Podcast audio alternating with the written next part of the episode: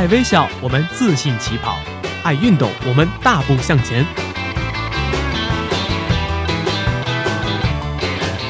在这里，我们为梦想一起拼搏；在这里，我们为生活增添激情；在这里，我们用电波诠释体育，解说最实用的竞技技巧，报道最火热的体育赛事。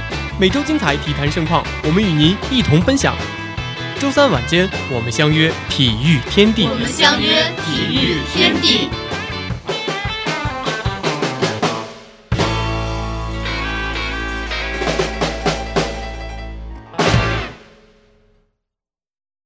有时候，体育可以这么玩儿。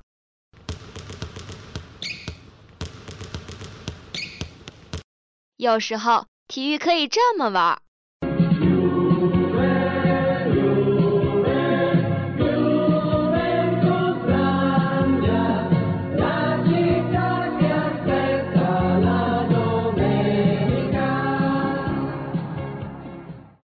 或者可以这么玩。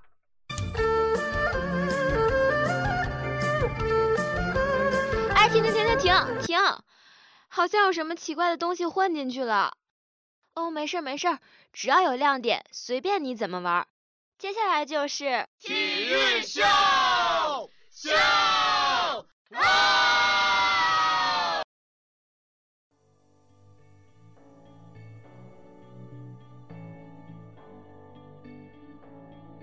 ！Hello，大家好，欢迎收听今天的体育秀，我是花鸭，我是猫教练。上期体育秀呢，我们给大家介绍了东部八支球队的旅游指南。在开始本期的介绍之前呢，我们先来了解一下东西部的战况。随着时间的推进呢，季后赛第二轮的哨声也即将吹响。不同于东部略有些焦灼的战况，西部则是各种情况都会发生啊。鹈鹕势不可挡，四比零横扫了开拓者。勇士暂时和马刺呢战成了三比一。森林狼还是非常顽强的，为自己扳回了一分。雷霆则是一比三大比分落后于爵士，形势堪忧啊。那么在了解了季后赛的战况呢，我们来进入今天的旅游指南吧。今天第一个为大家介绍呢是火箭的主场休斯顿。休斯顿呢有一个丰田中心，丰田中心的票价呢相对比较便宜。它在举行篮球比赛时呢可容纳一万八千三百名观众。体育馆内呢另设有两千九百个俱乐部座位以及一百零三间豪华套房。体育馆附近数条街道范围内呢有超过一万个停车位。这包括一个有天桥连接场馆、拥有两千五百个停车位的停车场，所以对于驱车驾驶的人来说，也不用担心找不到停车位。毕竟休斯顿是在美国的南部，人们出行的交通工具呢多是汽车，而且皮卡特别多。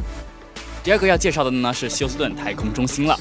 休斯顿太空中心呢是休斯顿地区最吸引游客的景点，它里面有很多珍贵的实验展品，如返回舱、月球岩石等，还有有关登月的介绍、高科技演示。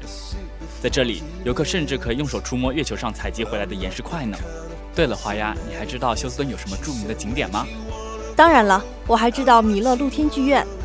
这个剧院在赫曼公园旁边，从四月底到十一月，几乎是每个周末晚上都有高水平的免费演出或者是电影，比如交响乐、芭蕾舞、歌舞、爵士乐、西班牙歌舞等等，应有尽有。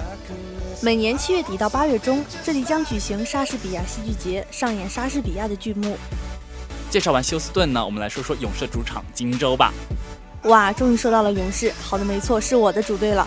今年勇士呢，整个联盟在常规赛末端都陷入了伤病的阴影中，所以勇士常规赛最后的阶段，四巨头几乎没有一个是不伤的。库里到现在还没有恢复，预计是能在赛后季第二轮复出吧。所以在等待勇士全员到齐的时光里，来听听这份旅游指南吧。我要介绍的呢是旧金山金门大桥。金门大桥啊，经常起大雾，那样美好的海景和旧金山城就通通看不到了。所以，请大家提前看好天气预报再出发。金门大桥呢，有三个不错的观景点：桥身南侧的尖冰堡，靠近沙萨利托的观景点，以及大桥另一边靠西的瞭望台。你可以花半个小时徒步走完桥全程，再坐轮渡返回。九曲花街的季节性很强，如果你碰巧赶上花季，遥望和漫步在这仿佛一幅斜挂着的绒绣中。很是惬意。如果不是花季的话，观赏性就大打折扣了。你都说到金门大桥了，怎么可以不提旧金山艺术宫呢？艺术宫已成为旧金山人常去的休闲地，水塘中的天鹅和水鸭结伴戏水，而且艺术宫剧院也位于此，是假日放松的好去处啊。站在艺术宫前呢，有一种在画中的感觉。蓝天、白云、草坪、池塘、天鹅，一切都与艺术宫构成一幅优美的画卷。其实我很纠结啊，要不要说开拓者？因为当你们收到这份旅游指南时呢，开拓者已经结束了他们的季后赛之旅了。但是没关系，我们可以了解一下嘛。我要讲的呢，第一个是波特兰的先锋法院广场。广场由对面的先锋法院得名，占地三千多平方米，地上的红砖几乎每块都刻有人名，都是曾经专注建造和维护广场的人的名字。据说这项被称为 “Buy a Brick” 的计划现在仍在持续。广场东侧呢有一根路标柱，满满一圈的路标分别指向波特兰在世界各地的姐妹城市以及它们的距离。对了，苏州也是它的姐妹城市之一哦。广场附近还有许多高档购物中心，是个购物的好地方。说到购物啊，我就不得不提到波特兰的周六集市了。购物是每一个女孩的天性。作为全美最大的周末全开放式手工市集，波特兰的周六市集可以让你享受到一种完全不一样的体验。一排一排的逛着那些由售卖的人亲手制作的独特手工艺品，享受着现场音乐和各种小食。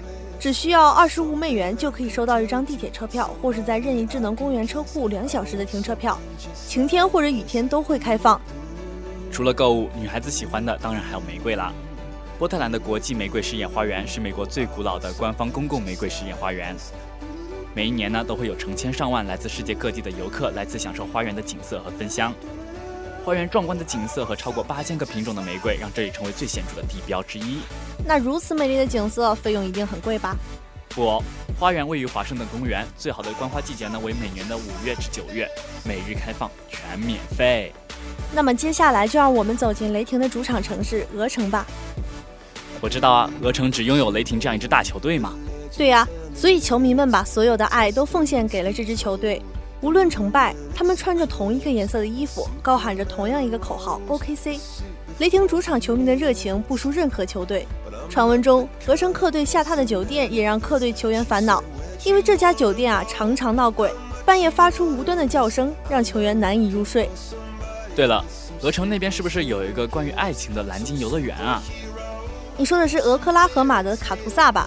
卡图萨作为最有名的景点，非蓝鲸游乐园莫属了。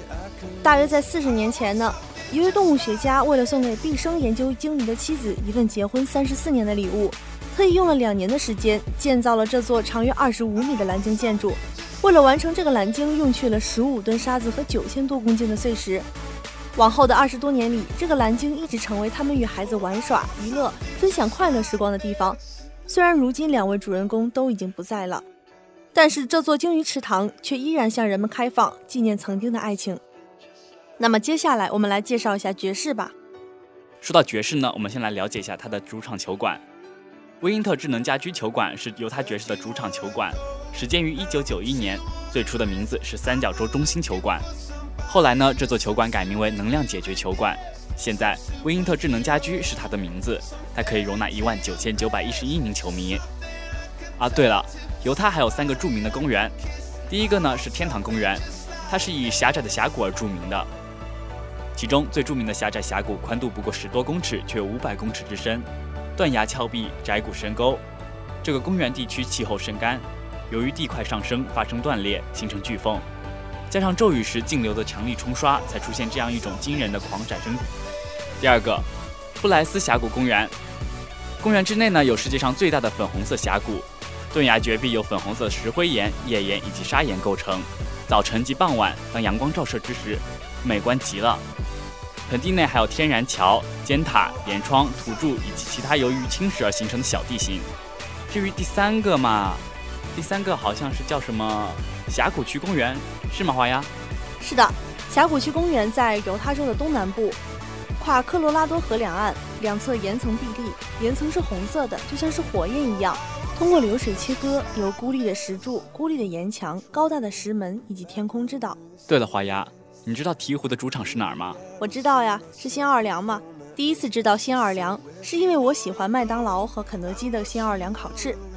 在新奥尔良，穿过运河街就可以跳上台绿色的圣查尔斯号有轨电车，打开车窗，享受电车沿着轨道慢慢开行时吹来的微风。说到新奥尔良，你怎么可以不提冰沙王中心呢？冰沙王中心位于新奥尔良市中央的商业区，于2002年黄蜂队迁入新奥尔良后开始投入 NBA 赛事使用，可以容纳一万八千五百余人。新奥尔良球馆2005年曾遭受飓风灾害，闭关修缮一年后，于2006年3月才开始重新投入使用。随后，他还举办了新奥尔良全明星赛呢。接下来呢，我们来给大家介绍一下传统强队马刺的主场圣安东尼奥。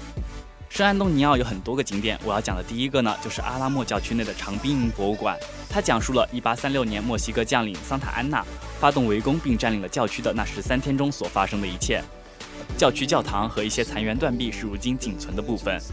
第二个呢是美国之塔，美国之塔高约七百五十英尺，在塔上的瞭望台呢可以俯瞰整个城市。它的开放时间呢是星期日至星期四的九点到晚上十点，星期五和星期六的早上九点到晚上十一点。第三个呢是圣安东尼奥海洋世界主题公园，这是世界上最大的海洋生活主题公园。也被评为德克萨斯州的十大旅游胜地之一。在观赏类似虎鲸这样不常见的动物的同时，公园内还有大型过山车等游乐设施值得体验。最后为大家带来的是森林狼的主场城市明尼苏达。明尼苏达有很多美丽的小镇。伊利是属于明尼苏达州东北部圣路易县的一个小城市，位于沙加华湖畔，面积七平方公里。它曾经被评选为美国最酷小镇。有自然景观、户外活动以及值得赞叹的独立酒馆和酒吧。它是通往自然保护区的门户，是美国著名旅游景点之一和全世界独木舟旅游目的地。莱恩斯伯勒是一个艺术和文化旅游目的地，以及户外冒险活动的天堂。这里的历史街区证明了当地自古就有慢节奏的生活方式，没有连锁商店和快餐店，也没有引人注目的交通红绿灯。州立公园、鱼类孵化场、国家风景道。以及绵延六十多英里的根河步道，给明尼苏达州增加了不少自然元素。从建筑到旅游景点，在整个小镇随处能找到历史和自然的痕迹。从建筑到旅游景点，在整个小镇随处能找到历史和自然的痕迹。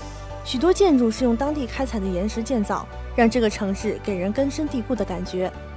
东西部的季后赛旅游攻略到这里就要结束了，期待今年季后赛各个球队的表现。也希望你的主队能走得远一点，再远一点。今天的体育秀到这里就要和大家说再见了。我是猫教练，我是花鸭，我们下期节目再见，再见。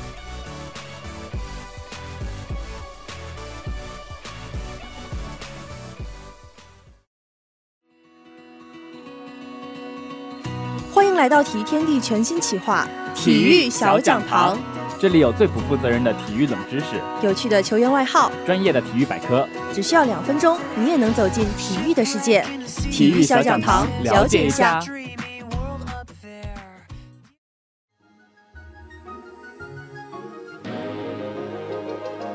欢迎来到今天的体育小讲堂。今天我们要为大家介绍的是 NBA 的录像回放中心。在比赛中，裁判们时不时会遇到一些难以判罚的情况。这时候，录像回放就开始发挥它的作用了。我们常常能够见到，在球场上，裁判们请求回放中心的帮助，调取多个角度的回放镜头。这些录像能够最大限度地帮助裁判完成吹罚，尽可能减少误判。从2014到15赛季常规赛开始，NBA 开始使用新的 NBA 录像回放中心，其基地位于新泽西的西考克斯。据说 NBA 所有的比赛录像带都在里面。NBA 的录像回放中心满满都是黑科技，有突破性的赛场网络支持，为裁判的表现和裁决提供依据，并加速回放审查的过程。不过要强调的是，录像回放中心只是作为临场裁判判罚时的另外一只眼睛，其本质功能只是帮助裁判，而并不是直接做出判罚。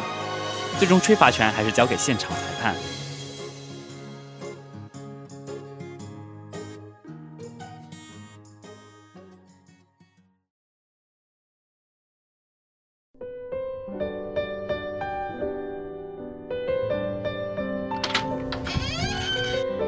扇窗，乘着体育的翅膀，去托斯塔纳的天空下追寻历史的溯源。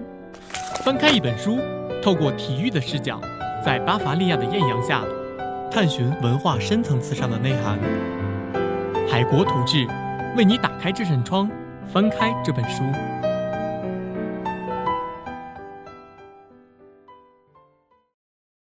从充满风情的地中海一直向东。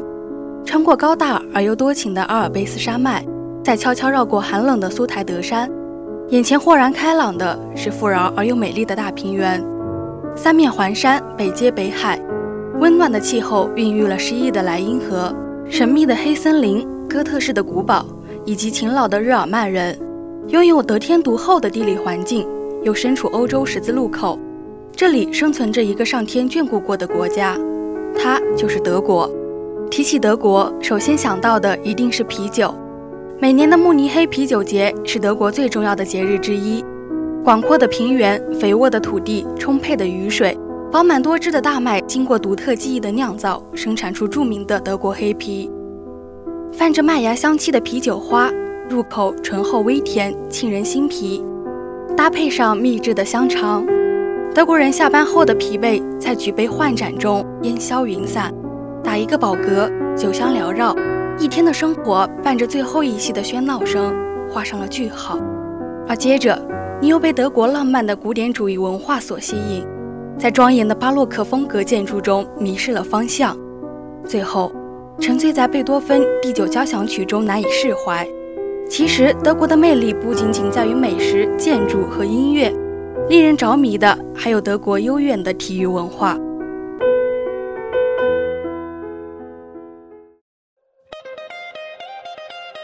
德国体育的了解，人们最多的还应该是足球。二零一四年巴西世界杯，一股青春风暴席卷了巴西高原，德意志战车冲破层层阻碍，一举捧得大力神杯。这已经是德国人的第四座世界杯冠军奖杯。德国足球一向是不缺乏传奇的，从上古时代的贝肯鲍尔、盖德穆勒、克林斯曼，到陪伴我们度过童年的拉姆、对于克洛泽、巴拉克，再到如今中流砥柱的厄齐尔、博阿滕，和根正面红的克罗斯、金多安。似乎随便指出一名德国球员，便是欧洲五大联赛中知名的球星。青春风暴可以愈演愈烈，得益于德国成熟的青训体制。多特蒙德、门兴这些充满底蕴的俱乐部，将青训作为球队运营的核心。每年大量涌现出的人才，不但为俱乐部节省了开支，还为德国足球的发展做出了巨大的贡献。至今难以忘记德国传奇队短拉姆退役时留下热泪的场景。这个一米七的巨人，永远是日耳曼战车的指挥官，是拜仁慕尼黑的船长。曾经的年少稚嫩，再到离别之时的满目沧桑，他将自己对足球的热爱毫无保留地奉献给了自己的祖国。如今离开绿野已有十日，然而拉姆遗留的精神仍在传承。殊不知归来仍是少年。二零一八年俄罗斯世界杯，世界排名第一的德国队比四年前更加强大。博阿滕、厄齐尔、托马斯·穆勒组成的中轴线。成为支撑德国巨人战力的脊梁，克罗斯、金多安的中场组合攻守兼备，锋线上的德拉克勒斯已成为德国队的现在和未来。年轻人终于可以挑起大梁，老一辈的人也经历过足够的风雨。六月仍是属于德国足球闪耀的时间。德国足球对德国人的生活影响巨大。然而，如今的德国人心中有一位体育之神，是任何足球运动员都无法超越的，他就是篮球巨星德克诺维斯基。生于德国维尔茨堡，一九九八年参加 NBA 选秀，诺维斯基以第一轮第九顺位被 NBA 密尔沃基雄鹿队选中，之后被交易到这支与他纠缠二十年的球队达拉斯小牛，也就是现今的达拉斯独行侠。一人一城一辈子，可能除了比他早一年进入的 NBA 邓肯外，再就是诺维斯基了吧。无论现今的球员天赋有多么的异乎常人，商业化的联盟里，忠诚二字说之容易，却真的难以实现。诺维斯基职业生涯的高光时刻出现在2007年，他带领当时的达拉斯小牛队打出队史67胜15负战绩，并荣膺常规赛 MVP。要知道，今年状态如此火热的火箭队，才仅仅交出六十五胜十七负的成绩。雄关漫道真如铁，而今迈步从头越。零七年六十七胜被黑八后，诺维斯基就被扣上了软蛋的帽子。二零一一年蛰伏了四年的诺维斯基终于证明了自己，他领衔的小牛队再次进入季后赛，并一举闯入总决赛，最终以四比二击败热火，夺得球队首个总冠军。而诺维斯基也荣膺总决赛最有价值球员。自此，诺维斯基被公认继拉里伯德之后最顶尖的白人球星。德国的篮球并不是很出彩，然而德国却拥有这样伟大的球星。正如姚明对中国篮球的影响，诺维斯基的精神影响了德国一代人。关注体育的大家经常会看到，球迷们喜欢把德国球队比作德意志战车。原因就在于德国超强的机械制造业闻名全球，汽车制造业最为突出。宝马、奔驰、大众，你能想到的知名汽车品牌，大部分都是产自德国。因而，火热的 F1 赛事，无论是车队还是车手，处处都包含着德国元素。梅赛德斯奔驰已经霸占车队总冠军好几个赛季，而其他多支车队也都或多或少地采用奔驰引擎。至于车手，塞巴斯蒂安·维特尔无疑是当今最优秀的存在。本赛季结束的三场分站赛中，德国人豪取澳大利亚和巴林两个分站冠军。出色的过弯技术使其傲视群雄，也使得法拉利力压梅奔暂居第一。车道上的维特尔风生水起。人们还不能忘记那个沉睡多时的德国车神迈克尔·舒马赫。舒马赫职业生涯中拿过六十八个杆位和惊人的九十一场胜利。他的身上有一种可以使赛车变快的魔力。他好似一块万能胶，可以完美的与自己的赛车和团队契合。更重要的是，舒马赫身上那种对胜利的极度渴求，这也是德意志精神最好的体现。而后辈维特尔将其完美继承。如今的车神陷入昏迷多时，似乎上帝觉得他太累了，想让他好好休息。他给车迷们留仅仅是仍然保持着的多条赛道记录，还有勇往无前的精神。面对病魔，舒马赫一定会早日醒来。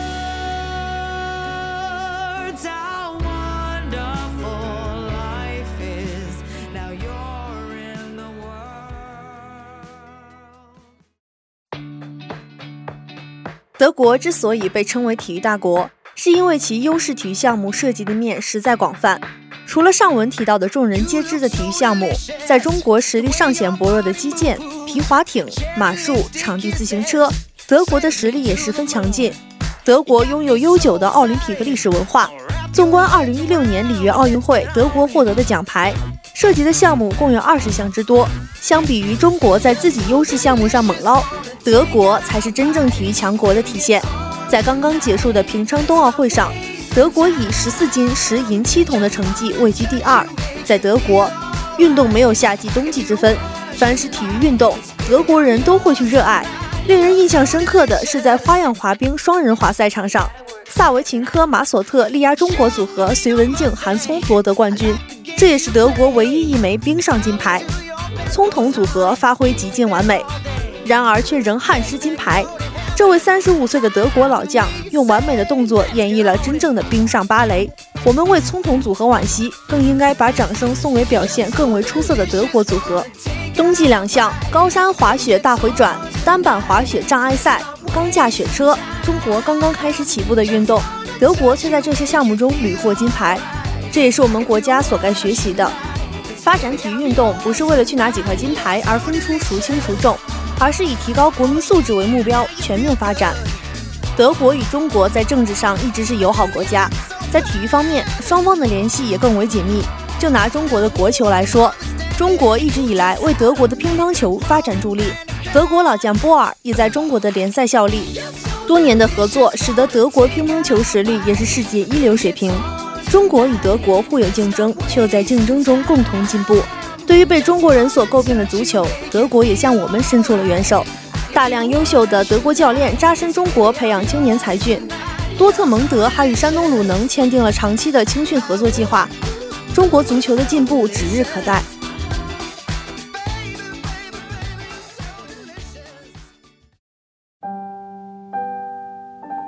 夕阳西下，静静的莱茵河波光粼粼，远处。古典主义的教堂传来悠扬的钟声，不知是谁家的留声机里放着贝多芬的交响乐。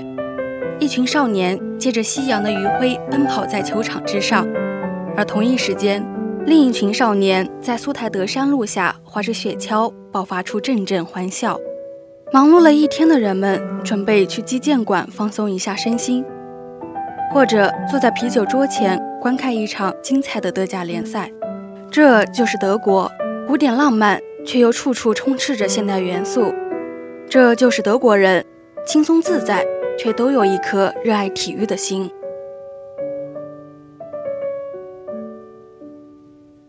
感谢大家收听今天的体育天地，播音猫教练、萝卜丝儿、花鸭，采编猫猫、木子、行秋，机务于教授、西鱼，新媒体阿阳。我们下期同一时间再见。接下来为大家带来的是本周的赛事预告。NBA 方面，季后赛第一轮接近尾声，本周四，奇才将客场挑战猛龙，步行者赶赴克利夫兰与骑士展开新的对决，火箭坐镇主场迎战森林狼，还有爵士与雷霆也将进行一场激烈的竞争。再来看足球方面，本周六中超第八轮，广州恒大对阵江苏苏宁，北京人和对阵天津泰达，英超战火继续。同样在周六。水晶宫将对阵莱斯特，利物浦与斯托克城也将有一场对决。周日，斯旺西将对战切尔西，还有曼联对战阿森纳的精彩比赛，敬请期待。